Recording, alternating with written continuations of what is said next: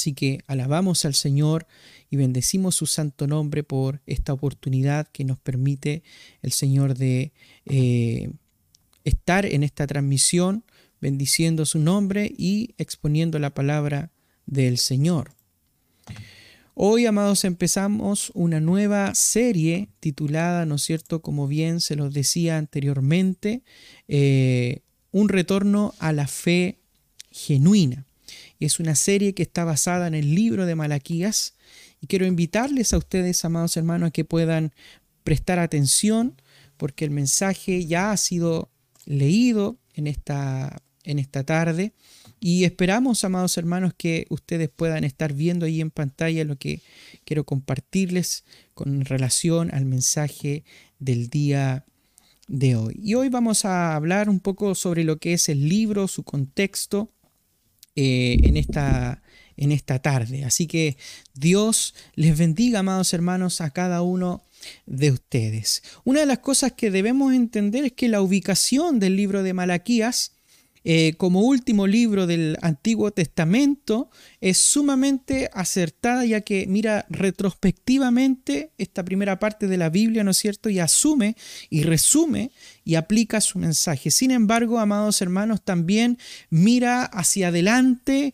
al Nuevo Testamento, ¿no es cierto? Con sus promesas del reino venidero.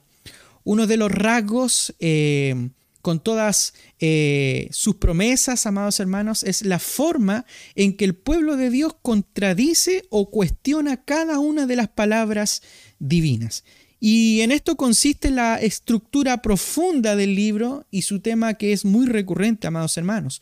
Contradecir a Dios y y su palabra era, por desgracia, algo característico en este pueblo, ¿no es cierto?, de Israel, que era un pueblo muy desobediente, amados hermanos. Y quiero dejarlo bien claro, porque el pueblo de Israel de por sí, amados hermanos, tenía una costumbre, amados hermanos, y una eh, actitud un poco... Eh, un poco sobre, sobrevalorada de ellos mismos. Y esto hace, amados hermanos, que el pueblo de Israel ahora entre en ese, en ese cuestionamiento, ¿no es cierto? Y que constantemente está desafiando las palabras del Señor. Y encontramos aquí en Malaquías un pueblo que objetaban todo lo que Dios decía mediante preguntas y mediante ejemplos. Y vemos aquí, amados hermanos, por ejemplo, en Malaquías capítulo 1, versículo 2, vemos estas objeciones mediante preguntas. Eh, dice el Señor Jesús, eh, perdón, eh, nuestro, nuestro Padre Celestial, dice en Malaquías capítulo 1, versículo 2, yo os he amado, dice Jehová, y dijisteis, ¿en qué nos amaste? Y también, amados hermanos, en Malaquías capítulo 1, versículo del 6 al 7, dice, vosotros sacerdotes que menospreciáis mi nombre, pero vosotros decís, ¿en qué hemos menospreciado tu nombre? Ofreciendo sobre mi altar, dice Jehová, pan inmundo. Y vosotros decís, ¿en qué te hemos deshonrado? Malaquías capítulo 2, versículo 17, dice, habéis cansado al Señor con vuestras palabras y decís, ¿en qué te hemos cansado? Cuando decís, todo el que hace mal es bueno a los ojos del Señor y en ellos Él se complace. ¿O dónde está el Dios de la justicia? Malaquías capítulo 3, del versículo 7 al 8. Jehová le dice, volveos a mí y yo me volveré a vosotros, ha dicho Jehová de los ejércitos, más dijisteis, una actitud soberbia, ¿en qué hemos de volvernos? ¿Robará el hombre a Dios? Pues vosotros, dice Jehová, me habéis robado y dijisteis, ¿en qué te hemos robado? Una de las cosas que vemos aquí, amados hermanos, es que la insistencia de Dios en hablar a su pueblo y también la diferencia entre lo que Dios piensa y lo que opinan ellos. Esto lo vemos muy claramente aquí. Y a través del profeta Malaquías, Dios revela sus pensamientos y los contrasta articulando la opinión y las palabras de su pueblo. Y en este libro, amados hermanos de Malaquías, nosotros podemos ver una imagen clara de la gracia de Dios, pero a la vez el pecado en una expansión tremenda. Y aquí vemos esto, amados hermanos, porque otro rasgo relevante es la aparente renuncia con la que el pueblo de Dios sirve a Dios, con el corazón dividido. Ellos no tienen prácticamente, eh, no tienen el suficiente entusiasmo para realizar su servicio de todo corazón, pero tampoco desobedece quizás de forma patente. Claramente aquí, amados hermanos, la situación es bien complicada, la situación es trágica eh, y es tan poco satisfactoria para ellos como también para Dios. Tal vez nos encontramos, amados hermanos, en una iglesia de este tipo, en cuyo caso Malaquías es un libro quizás muy adecuado, amados hermanos, para esta forma de vida con Dios.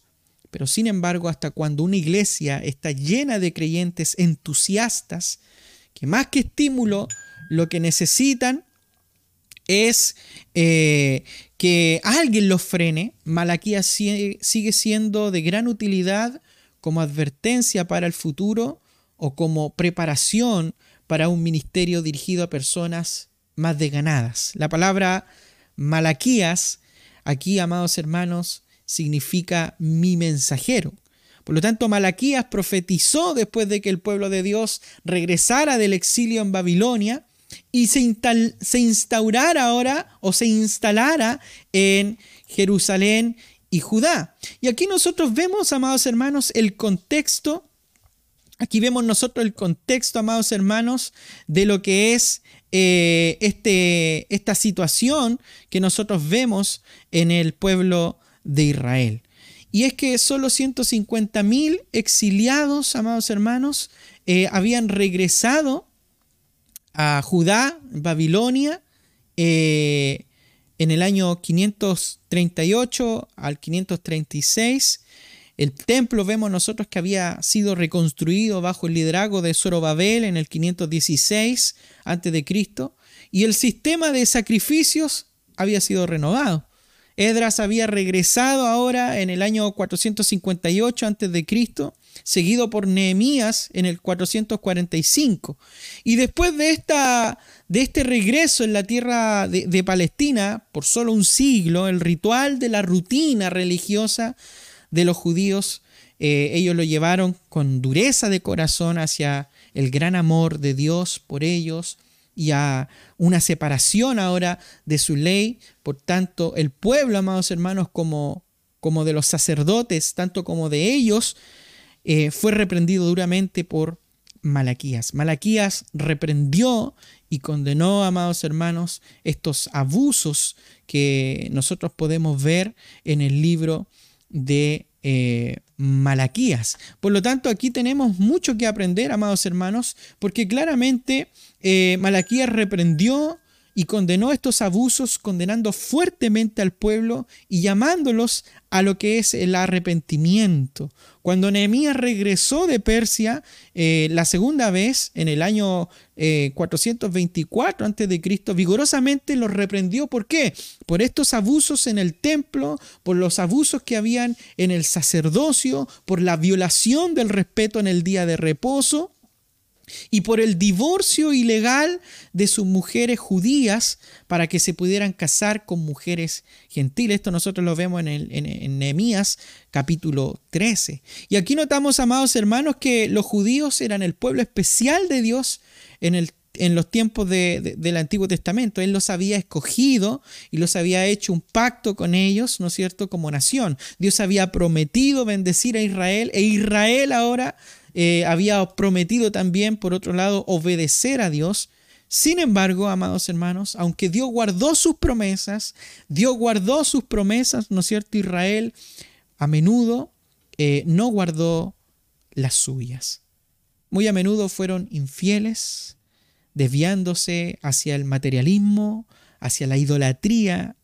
Y nosotros vemos, amados hermanos, que en el siglo, por causa de esto, por causa de esta corrupción y por causa de esta idolatría, en el siglo eh, sexto antes de Cristo, Dios permitió, ¿no es cierto?, eh, que por causa de, los pecados del pueblo de Israel y su terquedad, el pueblo de Israel fuera invadido, fuera derrotado, ¿no es cierto?, por el pueblo de eh, Babilonia. Por lo tanto, Jerusalén y el grandioso templo en que ella eh, estaba, ¿no es cierto?, para adorar a Dios, fueron totalmente destruidos.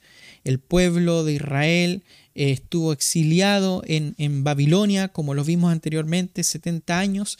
Y esto, amados hermanos, ocurrió para que se volvieran humildes y para, para hacerlos volver al Señor con todo su corazón. Entonces aquí nosotros vemos, amados hermanos, que Malaquías describió la profecía del cierre del Antiguo Testamento en el cual entregó el mensaje de Dios del juicio sobre Israel por su pecado continuo, ¿no es cierto? Y prácticamente, amados hermanos, la promesa de Dios de que un día en el futuro, cuando los judíos se arrepintieran, el Mesías iba a ser revelado y las promesas del pacto de Dios iban a ser cumplidas. Aquí nosotros vemos que la fecha exacta de Malaquías quizás no se sabe a cierta voz, amados hermanos, pero se acepta generalmente que vivió cerca de 100 años después, eh, después de, de, de, Ageos y de Zacarías y que participó en las reformas de Edras y de Nehemías. Por lo tanto, su fecha se estima alrededor del 460 al 400 antes de Cristo. Hubo más de 400 años de silencio divino con solo las palabras de Malaquías resonando, ¿no es cierto?, condenación a los oídos del pueblo de Dios.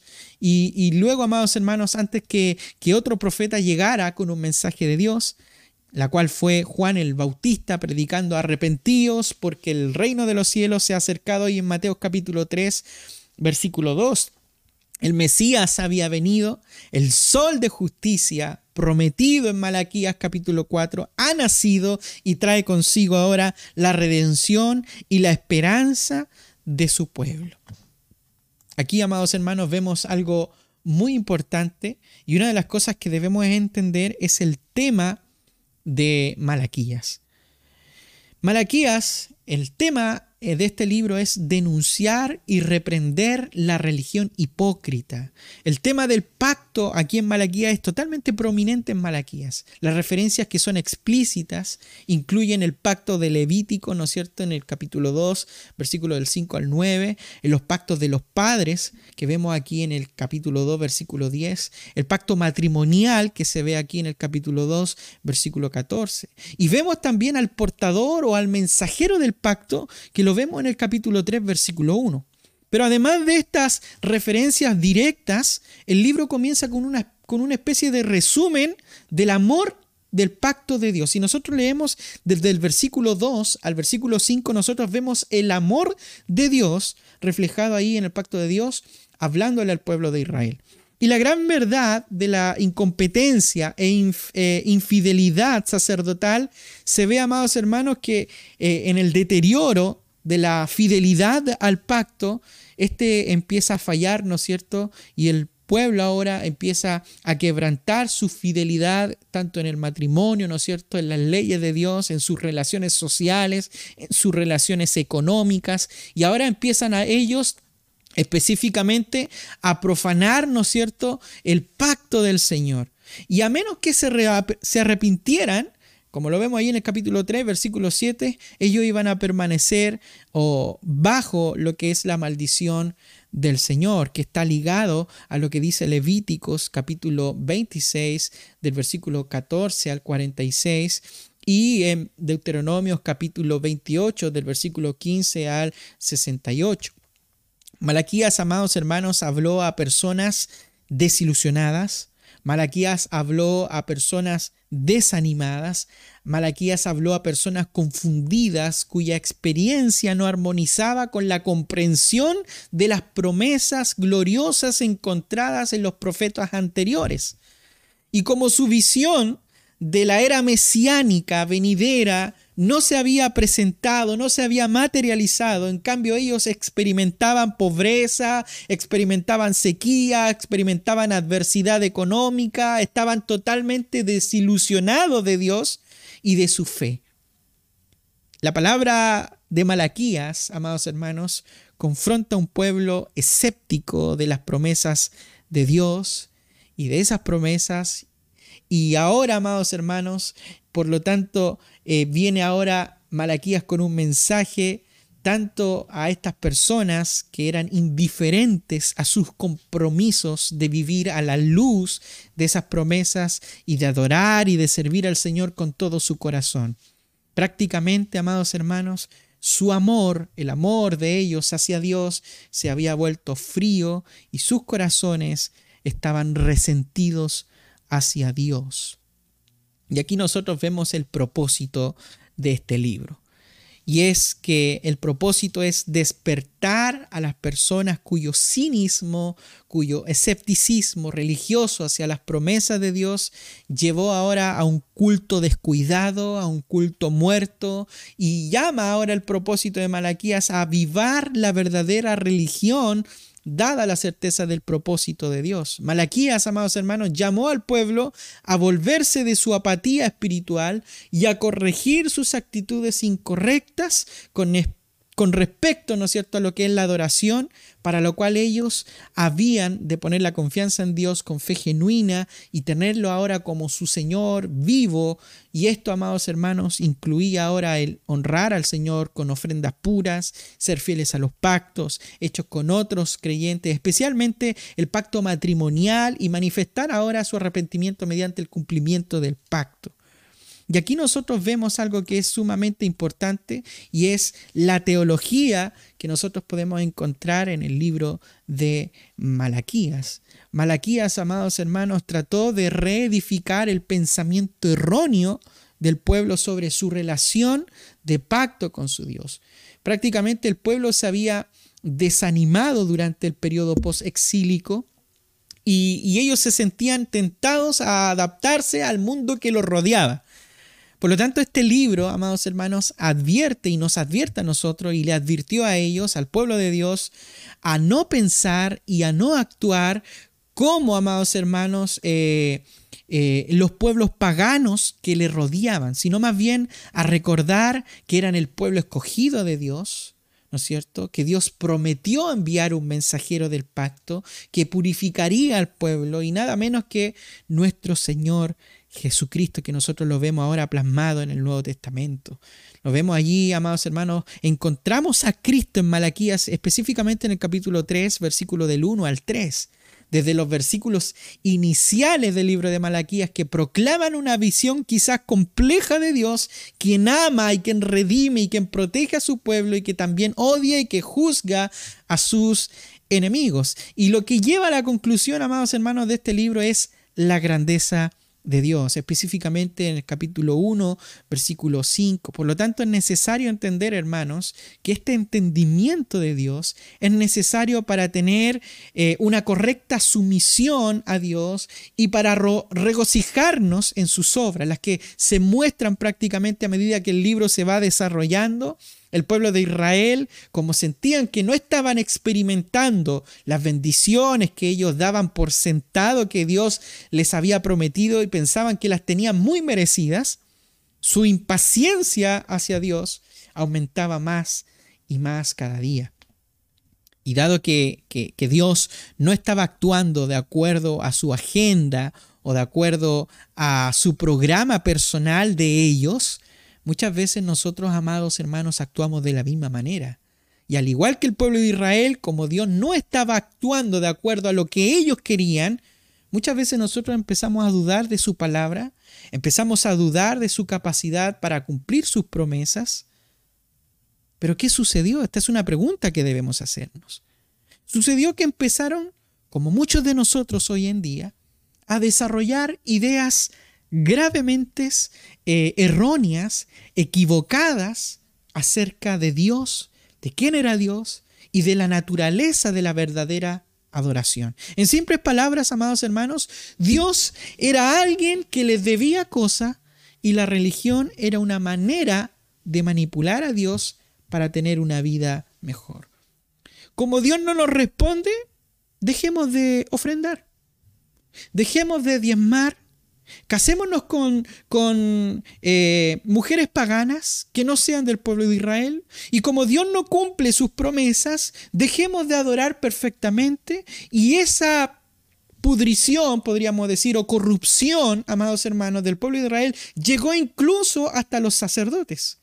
Ya la adoración por medio de los sacerdotes era un culto pagano, ya no ofrecían eh, sacrificios como Dios los demandaba, sino que ahora lo hacían desinteresadamente, porque como Dios era alguien que le debía cosas, para ellos la mejor manera de manipular la situación era manipular la religión siendo infieles, ¿no es cierto?, dedicándose a, a su pecado, a su error.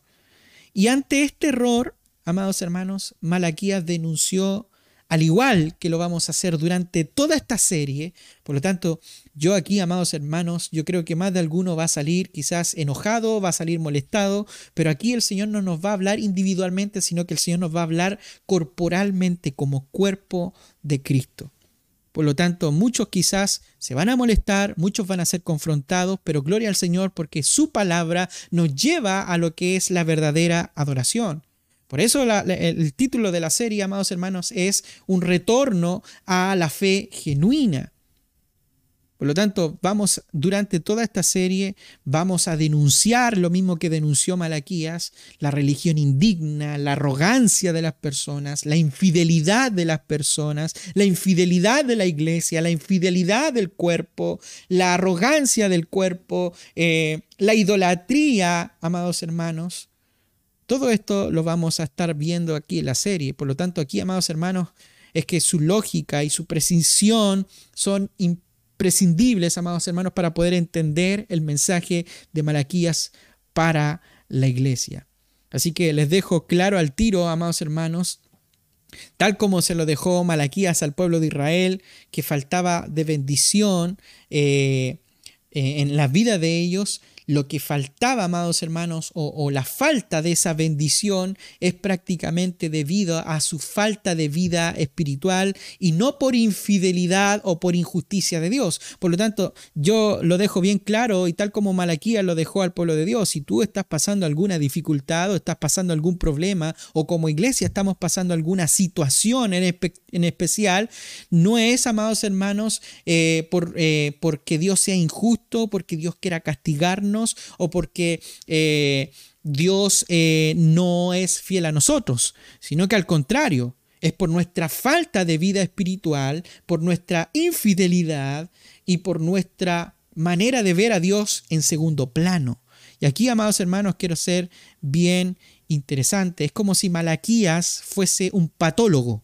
Un patólogo, un patólogo, para los que no saben, un patólogo es un médico especialista que tiene una formación especial para identificar las enfermedades, de ahí la, palabra patología, las enfermedades mediante el estudio profundo de las células. Por lo tanto, Malaquías es como si fuera un patólogo teológico que va a examinar, ¿no es cierto?, y identifica las causas, identifica las señales de la religión muerta y la decadencia espiritual.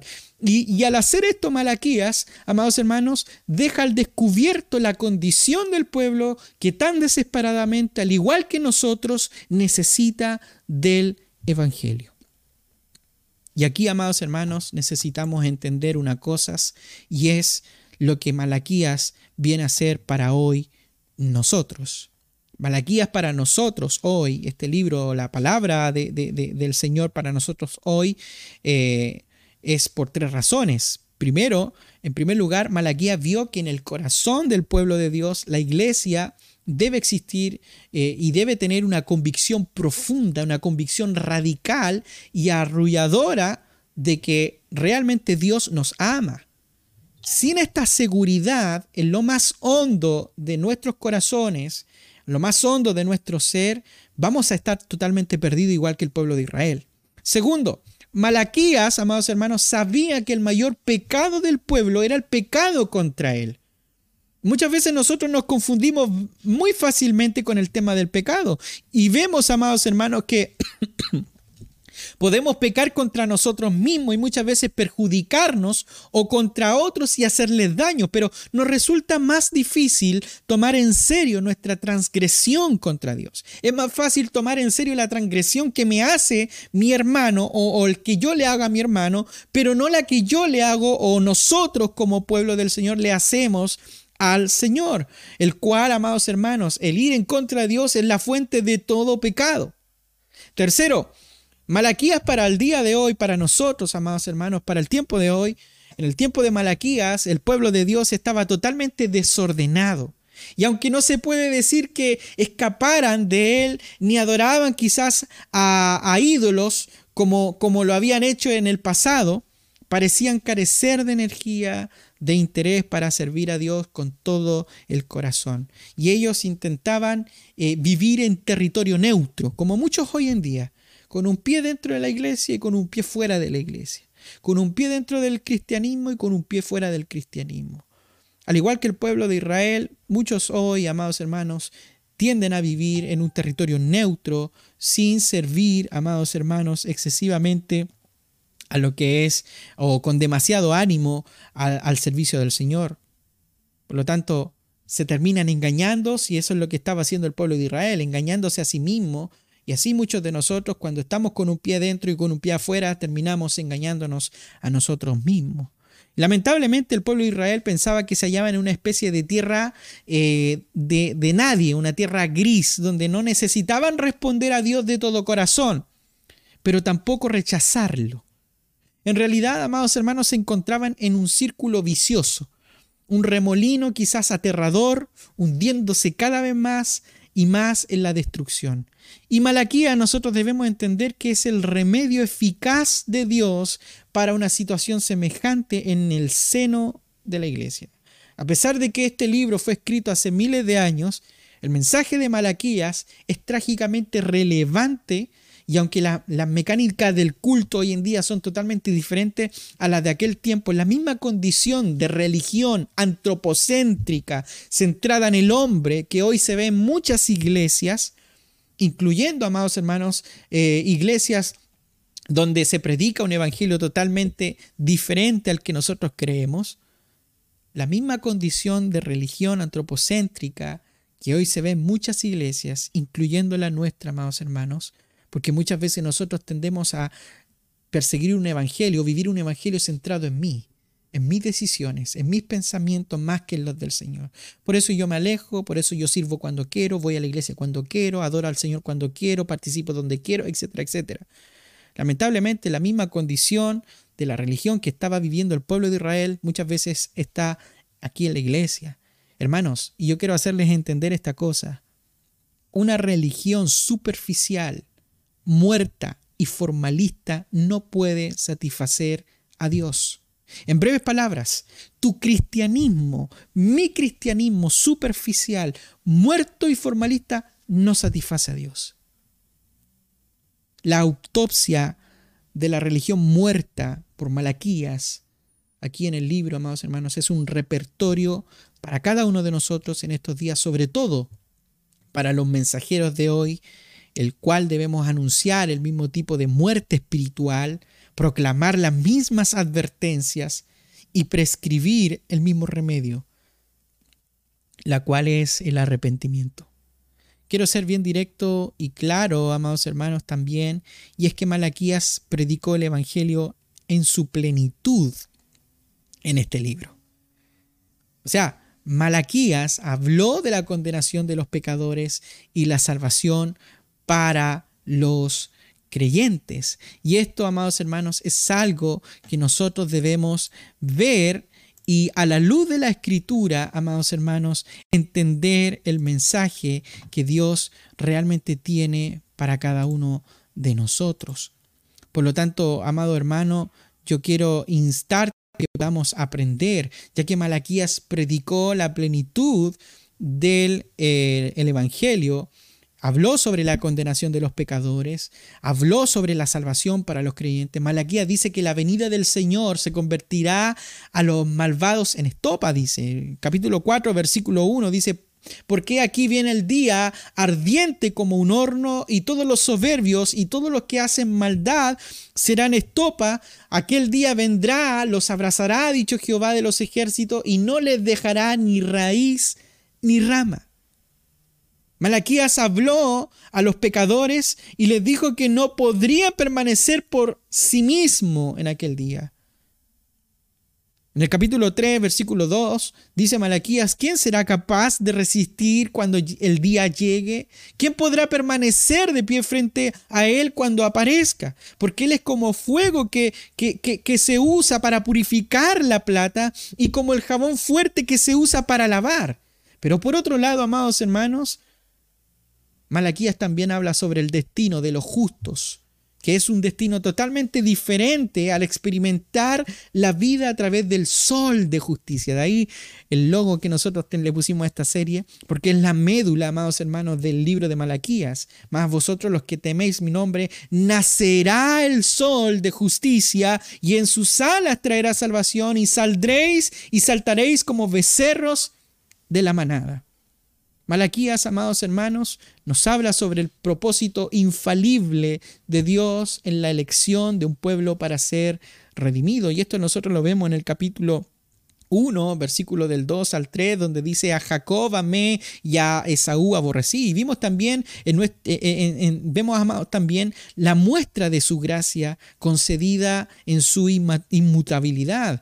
Malaquía deja claro, amados hermanos, que la gracia de Dios es inmutable. capítulo 3, versículo 6 dice, porque yo Jehová no cambio, por esto, hijos de Jacob, no habéis sido consumidos. De manera muy significativa, amados hermanos, Malaquía señaló al mensajero del pacto, que prácticamente es el Mesías, quien sería el purificador de su pueblo, ahí en el capítulo 3, el versículo del 1 al 3, y quien sería prácticamente precedido por su mensajero, ¿no es cierto? Como lo dice ahí, he aquí yo envío mi mensajero, el cual preparará el camino delante de mí, vendrá súbitamente a su templo el Señor, a quien vosotros buscáis, y el ángel del pacto, a quien vosotros deseáis. He aquí viene, ha dicho Jehová de los ejércitos, y aquí se presenta, amados hermanos, el segundo, el segundo Elías, capítulo 4, versículo 5 Malaquías habla sobre el segundo Elías. y aquí yo envío el profeta Elías antes que venga el día de Jehová grande y terrible. Cuando nosotros pasamos, amados hermanos, las páginas y llegamos al Nuevo Testamento, vemos que Juan el Bautista, eh, vemos a Juan el Bautista y vemos también a Jesús tal como Malaquías lo había predicho. Por lo tanto, es aquí donde nosotros vemos, amados hermanos, la fidelidad de Dios conforme a su promesa. Él es fiel a su promesa. Y, una de las cosas que debemos entender, amados hermanos, eh, en este libro es que Malaquías se dirigió al pueblo de Dios, la iglesia de aquella época, y no a individuos. Nosotros que vivimos en el mundo occidental, se nos ha lavado tanto el cerebro con el individualismo pensamos y sentimos como individuo y, esa, y, es para nosotros la forma más importante de la vida humana. Favorecemos lo individual por encima de lo, común, de, lo que es comunidad. Y esto, amados hermanos, muchas veces nos lleva a leer e incluso a predicar la Biblia como si estuviera dirigida, dirigida a personas en particular. Algunos sí, algunos entendemos, amados hermanos, que algunos libros de, de las escrituras tienen a individuos por destinatarios, como por ejemplo Lucas, Hechos, las cartas de, Pablo a Timoteo, Tito, Filemón. Sin embargo, la mayoría de los libros de la Biblia, tanto en el Antiguo eh, Testamento como en el Nuevo Testamento, están dirigidos al pueblo de Dios. Esto significa que si leemos o predicamos en esta serie el libro de Malaquías y nos limitamos solamente a aplicarlos a individuos, entonces no estaremos eh, nos vamos a estar perdiendo, amados hermanos, de un elemento importante en el mensaje, y es que la escritura es la predicación de Dios y el libro de este profeta forma parte de este sermón. Por lo tanto, debiéramos seguir lo que Dios ha hecho y, dirigir este libro a la iglesia de nuestros días. Por tanto, nuestra primera pregunta, amados hermanos, en esta noche tendría que ser, en vez de, en vez de decir, eh, qué me está comunicando Dios a mí, debiera ser qué nos está diciendo Dios. En vez de decir qué estará Dios comunicando a los individuos de la congregación, debiéramos decir qué nos está queriendo decir el Señor. De modo que en lugar de buscar quizás una aplicación individual, debiéramos fomentar una aplicación corporativa Y cuando me refiero a corporativa, amados hermanos, no me estoy refiriendo al sentido empresarial que a veces pensamos al momento de escuchar esta palabra, sino que significa cuerpo, como en el cuerpo de Cristo. Por lo tanto, hoy vamos a, disfrutar, amados hermanos, del sermón del día de hoy. Eh, ya vimos lo que es la introducción a este libro y vamos a meditar en el versículo 1. Y aquí, amados hermanos, empieza algo bien interesante y es, amados hermanos, el hecho de que Israel duda del amor de Dios hacia ellos. Versículo 1 dice, profecía de la palabra de Jehová contra Israel por medio de Malaquías, yo os he amado, dice Jehová, y dijiste en que me amaste, versículo 2. Pero nos vamos a detener en el versículo 1 porque es la antesala, amados hermanos, a, la gracia del Señor que se presenta en el versículo 2 en adelante. Jerusalén hacia el año 450, amados hermanos, eh, hace aproximadamente 80 años que los judíos regresaron de su cautiverio en Babilonia, Hace unos 50 años nosotros vemos que se terminó de edificar el nuevo templo de Dios en Jerusalén. Eh, su arquitectura, su tamaño, quizás no eran tan grandiosos como los de los templos anteriores, construidos durante la prosperidad económica de Israel bajo el reinado quizás de Salomón, pero era un templo práctico, cumplía su función.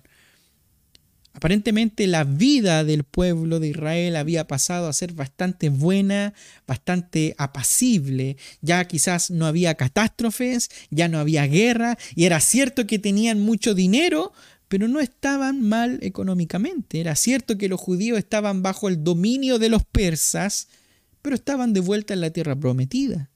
El tiempo había sido reedificado, ¿no es cierto? Y la gente se las arreglaba bien en su vida diaria y, se habían instalado allí, ¿no es cierto? Y vemos nosotros que se instalaron allí y, perseveraron. Sin embargo, en medio de esta aparente calma, un hombre, amados hermanos, que nosotros notamos en la palabra del Señor que nos habla, amados hermanos, nosotros nos damos cuenta de la situación en la que el pueblo del Señor se encuentra, una situación deplorable.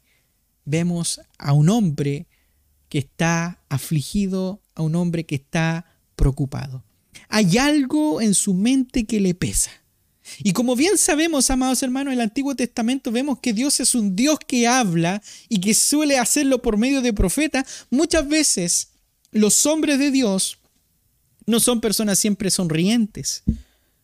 Y no es porque, porque, porque no tengan razones para estar gozosos, ya que ser hijo de Dios, saber que tus pecados han sido perdonados, tener el Espíritu Santo de Dios en sus corazones y saber que les espera la gloriosa eternidad en los cielos y cosas gloriosas, amados hermanos, todo eso, todo eso es glorioso. Sino que muchas veces es tan triste, amados hermanos, porque a veces los hombres de Dios ven el mundo desde el punto de vista de Dios. Y aquí, amados hermanos, vemos que el profeta recibe una intuición especial que le permitía ver a la gente como Dios la ve y sentirse como Dios se siente. Viendo la religión terca, amarga, desinteresada, y sin vida de la Jerusalén de los fariseos, amados hermanos, también nuestro Señor Jesucristo lloró. Aquellos pecados por, por aquellos pecadores. Nosotros lo vemos en Mateo capítulo 23, versículo 37. Vemos también a otro ejemplo, amados hermanos, de un hombre de Dios con, con tristeza en su corazón. Vemos a Pablo, un celoso misionero que esperaba reunirse con sus amigos en Atenas. Y dice en la escritura, ahí en Hechos capítulo 17, versículo 16, que su espíritu se enardecía viendo la ciudad en tragedia a la, idolatría, entregada totalmente a la idolatría. Hermanos, los hombres que están muy cerca de Dios pueden ser hombres tristes, pueden deprimirse terriblemente viendo el pecado que les rodea. Y no porque tengan una falsa justicia, ni porque tengan la actitud de que yo soy más santo que tú, no, sino porque ven el pecado y ven lo que el pecado está haciendo, amados hermanos, mucho daño a la gente que ellos aman. Por lo tanto, ven el pecado como un horrible insulto a Dios, amados hermanos, y el pecado muchas veces, amados hermanos, eh, se lleva a muchos seres queridos al infierno y no está recibiendo ahora, vemos que Dios no está recibiendo el amor y la gloria que Él se merece. Por eso muchos eh, hombres de Dios se afligen. Usted se puede preguntar, amado hermano, amada hermana, con relación a esto, ¿por qué muchos hombres de Dios se afligen? Usted puede estar preguntando en este momento, el pastor ya, eh, ya, empezó la predicación, ¿Por qué, ¿por qué está diciendo esto? ¿Por qué está hablando el pastor de esto? ¿Por qué no empieza a explicar el texto mejor? ¿Por qué no empieza a hacer la exégesis del versículo 1? Bueno, hermanos, es porque Malaquías, amados hermanos, está afligido y le voy a explicar por qué. Aquí en el versículo 1 vemos una palabra bien importante y es la palabra profecía. La palabra profecía en el hebreo aquí es masá, que literalmente significa pronunciamiento y principalmente significa sentencia o profecía. En este caso, lo que él lleva es una carga profética. Y este, y este término, amados hermanos, en el hebreo se aplica a ciertos oráculos divinos que prácticamente, prácticamente eran proclamaciones negativas. De hecho, Isaías empleó este mismo término, masá, carga o profecía, allí en, Isaías capítulo 13, versículo 1, cuando habla sobre la profecía sobre Babilonia, revelada, ¿no es cierto?, a Isaías, hijo de Amós. Una carga para o sobre o en contra de algo o de alguien y, para, para, presentar ahora sentencias contra Babilonia, porque eso es lo que significa. Y yo creo que ahora usted me entiende de por qué empecé hablando sobre la condición de Malaquías y de por qué él está afligido. Y es porque él lleva este tipo de carga en su corazón y no es precisamente el tipo de mensaje que le gusta llevar. Sin embargo, hermanos, él es un instrumento escogido, dice la palabra del Señor, por medio de Malaquías, versículo 1, que prácticamente es instrumento en las manos del Señor escogido, un embajador de Dios. Y Él debe anunciar ese mensaje que no le gusta escuchar a la gente, pero que ellos necesitan escuchar. Y no le queda otra alternativa, ya que Dios tiene algo que decir. Por tanto, como el mismo versículo 1 lo dice, es una palabra, es decir, un anuncio del Señor. Y queda claro que no responder al aviso de un profeta en aquel tiempo era equivalente, amados hermanos, a no atender al llamado de Dios. Una de las cosas que debemos entender es que el mensaje no es, amados hermanos, para el gobernador persa, no es para los egipcios, ni para alguna de las otras naciones cercanas. Dice el texto, la palabra de Jehová contra Israel. La pregunta es, ¿por qué, Malaquías utiliza una expresión tan severa como la que acabamos de leer? Masa, predicación, profecía. Y claramente, amados hermanos, dice profecía de la palabra del Señor contra Israel. Y es porque el profeta, amados hermanos, va a lidiar, aquí parte el profeta va a lidiar con los mismos problemas y con las mismas dificultades que trató de lidiar el líder hebreo, más bien conocido como Nehemías. Es un mensaje para el pueblo de Dios. La pregunta es cuál es el mensaje. Y, no son problemas familiares, amados hermanos, no, son, no, es un mensaje que tenga o que esté ligado a problemas familiares, amados hermanos, sino que eh, tampoco es un problema de trabajo, sino que es un problema en la iglesia, en el templo, en la adoración que el pueblo le está ofreciendo a Dios. Y los mismos problemas que tuvo que lidiar Nehemías los numerosos pecados de, los sacerdotes, el casamiento de judíos con esposas extranjeras y paganas, acompañado, ¿no es cierto?, en ocasiones de divorcio de sus propias mujeres israelitas y la infidelidad en la adoración a Dios. Otro de los pecados comunes era que la gente estaba demostrando negligencia en cuanto al mandamiento del diezmo en sus ofrendas. Y Dios, amados hermanos, está enojado y Dios tiene algo que decir al respecto. Por lo tanto, vamos a estar viendo, amados hermanos, en esta serie toda esta temática. Y aquí yo te hablo a ti, amados hermanos. Es triste y son cosas lamentables. Y yo te pregunto, ¿acaso no es triste ver a las parejas casadas cuando han dejado de escucharse mutuamente? ¿No es frustrante hallarse en un lugar donde las personas no se prestan oído entre sí? Todas estas cosas son lamentables.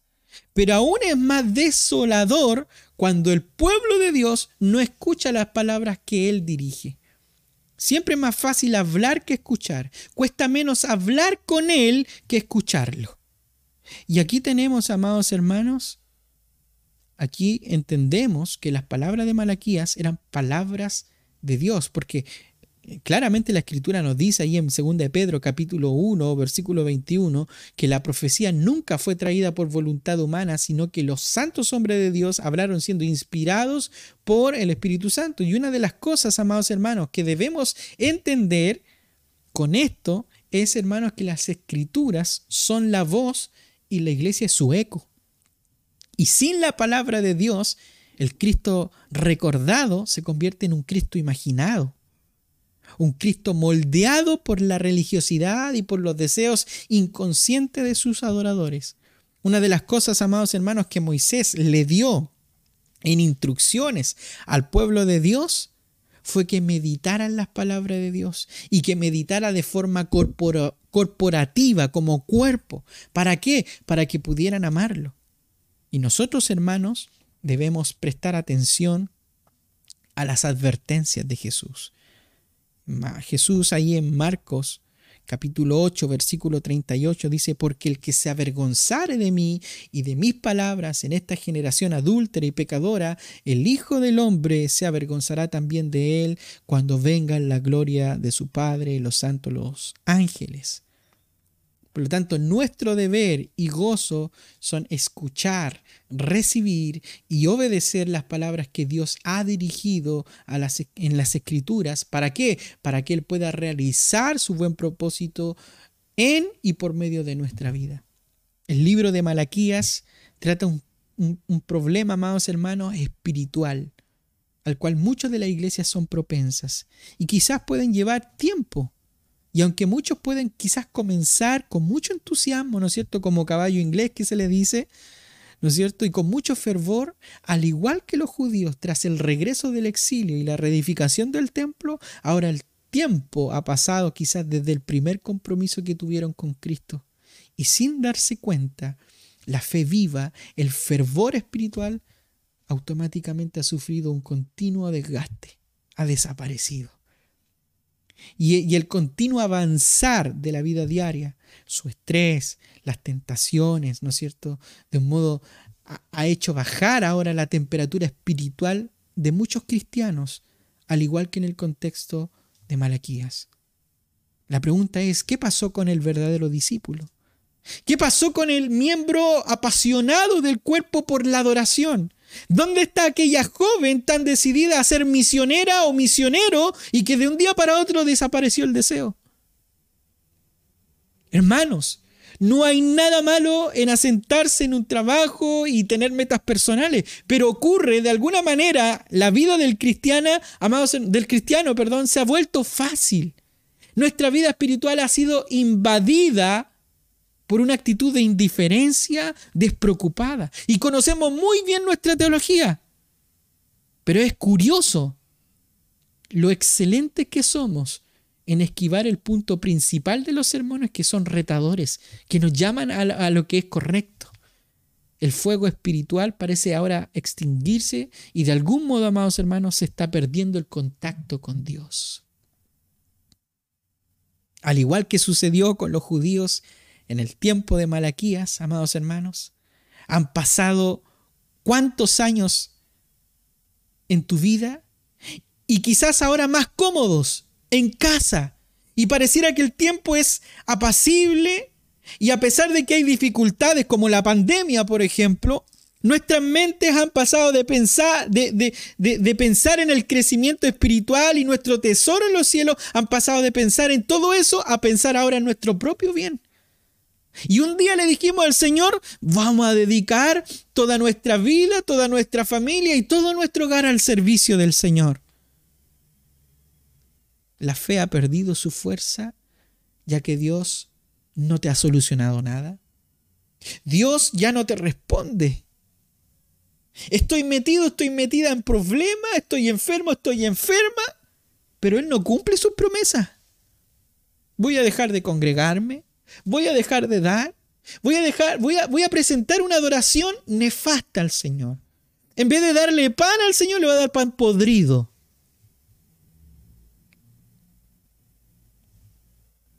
La adoración se ha, vuelto informal. Ya no tengo tiempo para las cosas del Señor. Ya no tengo tiempo para el culto. Ya no tengo tiempo para la reunión de oración, para la, la, lectura de la palabra del Señor. Nos hemos vuelto indiferentes, ya lo sabemos todos, no necesitamos más. Nos da igual ir o no ir a las reuniones de oración o a las reuniones de estudio. Compramos una Biblia, pero se quedó encima del mueble sin leer y llena de polvo. Y creemos, y creemos, amados hermanos, saberlo todo, que estamos bien. Se vuelve a repetir la historia con el pueblo de Israel. Cuando el cristiano pierde la devoción por Dios, ha caído en negligencia e indiferencia. Lamentablemente, cuando caemos en esa indiferencia, no nos damos cuenta que es contagiosa. Al vernos en esta condición espiritual llena de estos síntomas, esta condición, amados hermanos, se expande por la iglesia.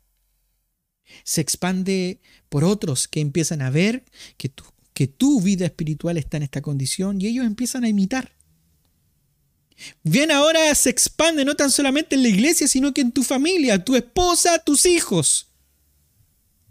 Y ahora la iglesia y la familia se convierten en una iglesia con apariencia de estar viva, pero está muerta y reconozcámosla. No tan solamente muerta, sino que hipócrita. Y el mensaje va dirigido hacia alguien, dice, contra Israel. Versículo 1. Profecía de la palabra de Jehová contra Israel. Y aquí vemos algo interesante, hermanos hermanos, ya que sugiere eh, la elección de este pueblo, de su juicio sobre ellos si se apartaban de él, pero también de su gracia eficaz al lograr su propósito salvífico a largo plazo. La pregunta que debemos hacernos es, ¿cuál es el tema principal del libro de Malaquías? Y dijimos en la introducción que el libro trata este problema de degeneración espiritual, la, la, fosilización de la fe. Y aquí vemos al pueblo de Dios, al pueblo de Israel, sentado en el banco de los acusados y Dios está acusándole por su decadencia espiritual. Malaquías deja claro, amados hermanos, él deja claro que conoce perfectamente los pensamientos y los sentimientos de sus contemporáneos. Y ese engañarnos, amados hermanos, a nosotros mismos respecto a nuestra vida espiritual, es a la cual somos tan propensos. Malaquía lo saca a la luz. Por lo tanto, en esta serie quizás vamos a ser descubiertos. La palabra del Señor nos va a descubrir. En muchas veces, hermanos, en nuestra debilidad, en nuestra terquedad, en nuestra ceguera espiritual, nosotros los, los creyentes hemos pensado lo mismo que el pueblo del Señor en el capítulo 1. ¿En qué te hemos fallado, Señor? ¿Cuándo? ¿En qué, en, en qué nos has amado, Señor? Si cuando yo estoy enfermo, cuando estoy con problemas, cuando estoy con dificultades, no veo tu amor, Señor. ¿En qué te he robado?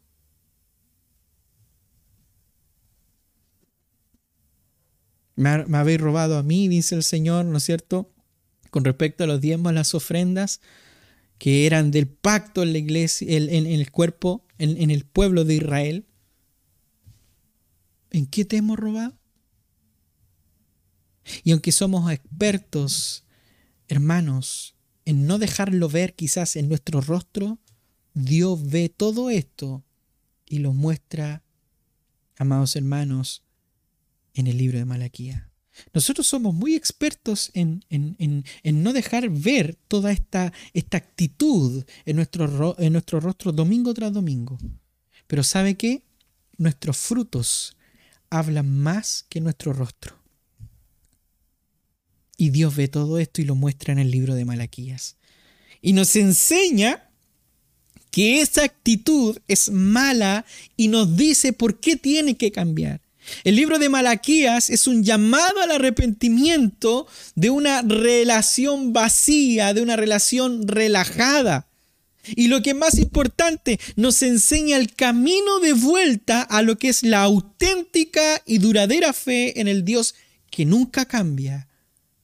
Porque una cosa esencial aquí en Malaquías es dejar claro, teológicamente hablando, y es que en muchas de estas cosas nosotros fallamos y entendemos, y es, amados hermanos, que en Malaquías capítulo 3, versículo 6, Malaquías deja claro que Dios no cambia. Por lo tanto, yo te pregunto a ti en esta noche, ¿qué debiéramos hacer? ¿Qué debiéramos hacer en respuesta a la profecía, a esta carga? La palabra del Señor a Israel por medio de Malaquías. ¿Qué debiéramos hacer? ¿Sabe lo que debiéramos hacer? Debiéramos escucharla. Debiéramos recibirla, debiéramos darle la bienvenida a Malaquías y sus palabras, sabiendo que al hacerlo nosotros prestamos oído a la voz de Dios. Debiéramos esperar recibir sabiduría para salvación, mediante la fe en Cristo Jesús y también estar equipados a fondo para toda buena obra, dice la palabra del Señor en 2 Timoteo capítulo 3 versículo 16. Toda la escritura es inspirada por Dios y útil para enseñar, para redarguir, para corregir, para instruir en justicia. Por lo tanto, debiéramos prestar atención a las palabras del Señor. Y el Señor dice, oh insensatos tardos para creer todo lo que los profetas han dicho debiéramos evitar esta reprensión siendo obedientes a su palabra y a su llamado. Debiéramos recibir estas palabras del Antiguo Testamento como las palabras que el Espíritu Santo pronuncia, por lo cual dice el Espíritu Santo, si hoy oyeres su voz, no endurezcáis vuestros corazones. Son palabras de vida entregadas para nosotros. Y por encima de todo, debiéramos amar a Dios de una forma plena, de una forma completa, recibiendo sus palabras, meditando en ellas y alentándonos con ellas los unos con los otros. Dios nos hablará, amados hermanos, y nos está hablando en esta serie. La pregunta es, ¿vamos a responder con fe? ¿Vamos a responder con obediencia, con alabanza? ¿O vamos a endurecer el corazón y vamos a cerrar nuestros oídos ante las palabras llenas de gracia de Dios? ¿Dejaremos que Él nos hable o le vamos a silenciar sacándole en cara cosas al Señor? En la actualidad, hermanos, nos enfrentamos al mismo problema del pueblo de Israel con respecto a nuestras iglesias. No basta con, con, que en la iglesia algunos estén comprometidos en la lectura de las escrituras, ni que el predicador cumpla con su responsabilidad de proclamar las escrituras. ¿Dónde estás tú?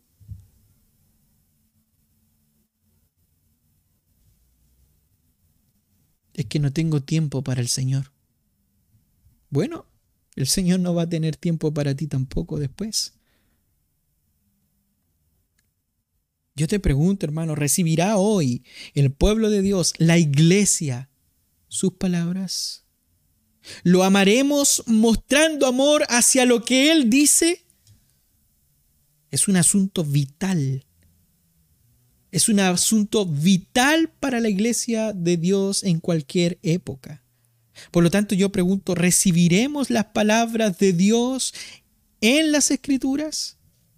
Si la iglesia, amados hermanos, y la fe cristiana no se afirma sobre la palabra cierta, inerrante, suficiente de Dios, como sobre un cimiento seguro y un cimiento firme, entonces ningún hombre podría saber si posee la fe correcta y si se encuentra en la verdadera iglesia de Cristo o en la sinagoga de Satanás. Y yo te pregunto hoy, iglesia, ¿dónde está tu fundamento? Hermano, hermana, que por Dios ya Dios no es tu prioridad en tu vida. ¿Dónde está tu fundamento?